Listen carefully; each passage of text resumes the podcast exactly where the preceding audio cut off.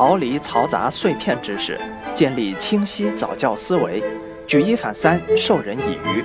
我是朝哥，欢迎收听原创系列讲座《给父母的五分钟极简早教课》，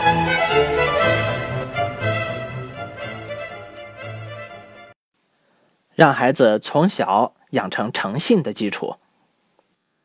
除上文提到的两种撒谎原因之外，更为常见的。则是孩子普通的、明显的避害式撒谎，比如不承认杯子摔碎是自己打破的之类，甚至有时候只是避害而并非撒谎。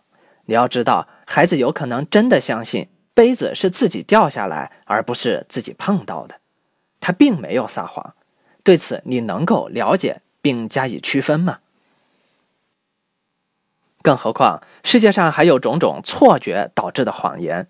比如心理学上常见的孕妇效应，当一个人自己或者其家人怀孕时，会发现，在街上见到的孕妇也变多了。这是源于人类本能的以自我为中心的认知方式。那么，假设某个极其要面子的人，因为这种认知方式而向别人强调孕妇的确变多了的时候，他说的是谎言吗？那么更不要提还有善意的谎言等等各种社会现象了。因此，我们需要认识到，谎言是一种自然的成长过程。我们需要注意的是，会引起恶果的主动撒谎。那么，对于撒谎的原因，我们大致了解了之后，发现了其起初往往并非因为恶意，而只是自我保护。那我们又该如何应对呢？家长该如何应对啊？其实也并非是那么难的事情。第一，咱们没必要纠结语言上逼孩子认错。事实上，我们的孩子是善良的，有些明显的小撒谎或者不承认做错事情，在沟通时，他要么是真不认为是自己导致的，要么是已经知道错了，他的不承认只是出于面子问题。那么这种时候，没必要纠结，非要孩子口头说出那个错字。我们可以换种方式，比如和孩子确认以后该采取何种正确的方式，就此达成协议。对于的确在撒谎的孩子，嘱咐他：“我是知道的，并且我希望以后看到你更勇敢的面对错误，给他留有余地。”在孩子心中，面子可能比大人来的更重要。这里不是说孩子失去面子会有更严重的后果。而是因为孩子的心理承受能力有限，不像成熟的大人一样能够妥善应对这种局面。第二，用平和的分析而非情绪发泄去纠正已有的行为，只让孩子去承担应当承担的后果。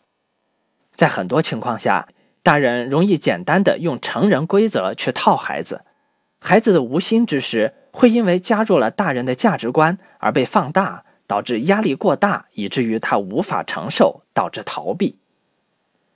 比如，孩子把你钱包里的钱都撕碎了玩，这件事情是严重还是不严重的？大人往往因为造成了真正的损失而恼火，但我们不得不冷静下来，告诉自己，孩子只是做了件撕纸玩的事情而已，甚至他还想因此得到我们的表扬呢。那么显然，大发一顿脾气是没什么作用的。孩子并不会因为你发了脾气就知道钱很重要，却只会记住你仅仅因为他撕纸玩就凶恶的对待他，从而给你打负分。我们只应当让他承受合理的后果，只能是因为他撕了不该撕的纸而进行批评，同时告诉他钱包里的东西很重要，以后不可以再碰。而如果根据损失金额而决定批评程度高低，是没有什么意义的。第三，平时让孩子感受诚实的好处，而非仅仅是撒谎的坏处。这话很浅显，但大人可能需要调整自己说话的方式，随时提醒自己才能够做好。比如我在小羽毛做错事情的时候，除了批评沟通以外，我一定会加上一句。你很坦诚的知道自己错了，并且认了错，这种行为是很好的，值得我们好好抱一下。孩子马上就如释重负了，而且还为自己做出了正确的选择而开心。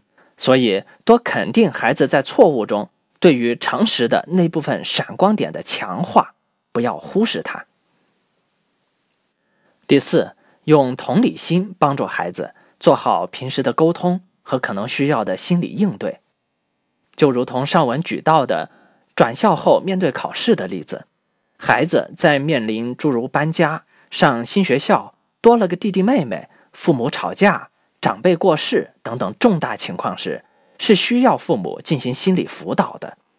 不要以为孩子面上看起来一如平常就不去担心，孩子的内心比起其看起来坚强的外表要脆弱得多。要知道，他们的外表坚强，很多时候也是一种迎合社会要求的行为。孩子都希望自己能够看起来像大人，而其心性的发育是比不上身体的。尤其是在中国这个往往营养过度加上宠溺过度的国度里，我不知道有多少家长真的有过和孩子一起坐下来平等的探讨事情的经历。如果你从来没有过，那绝对是最大的遗憾。我建议大家一定要补上，鼓励孩子主动与父母沟通，预防问题一定源于你平时对孩子的平等与尊重。我举个关于沟通的例子，我们家的小羽毛隔段时间就会主动要求搬着小黑板给我们开一次会，除了得意的宣扬他刚学的新知识之外，还会有很多他想对我们说的话。